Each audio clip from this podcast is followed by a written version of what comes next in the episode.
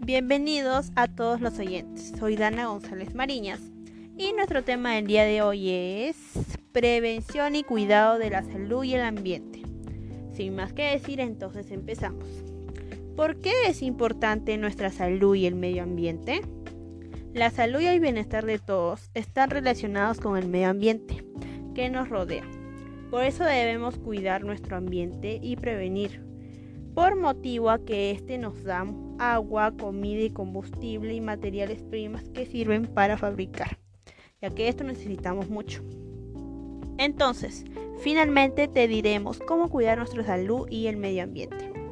Número 1. Menos carne y más vegetales. El cambio climático también afecta a la salud, por eso debemos comer vegetales. Número 2. Siempre que puedas, camina. Eso mejora tu salud y la ciudad, para que no haya tráfico.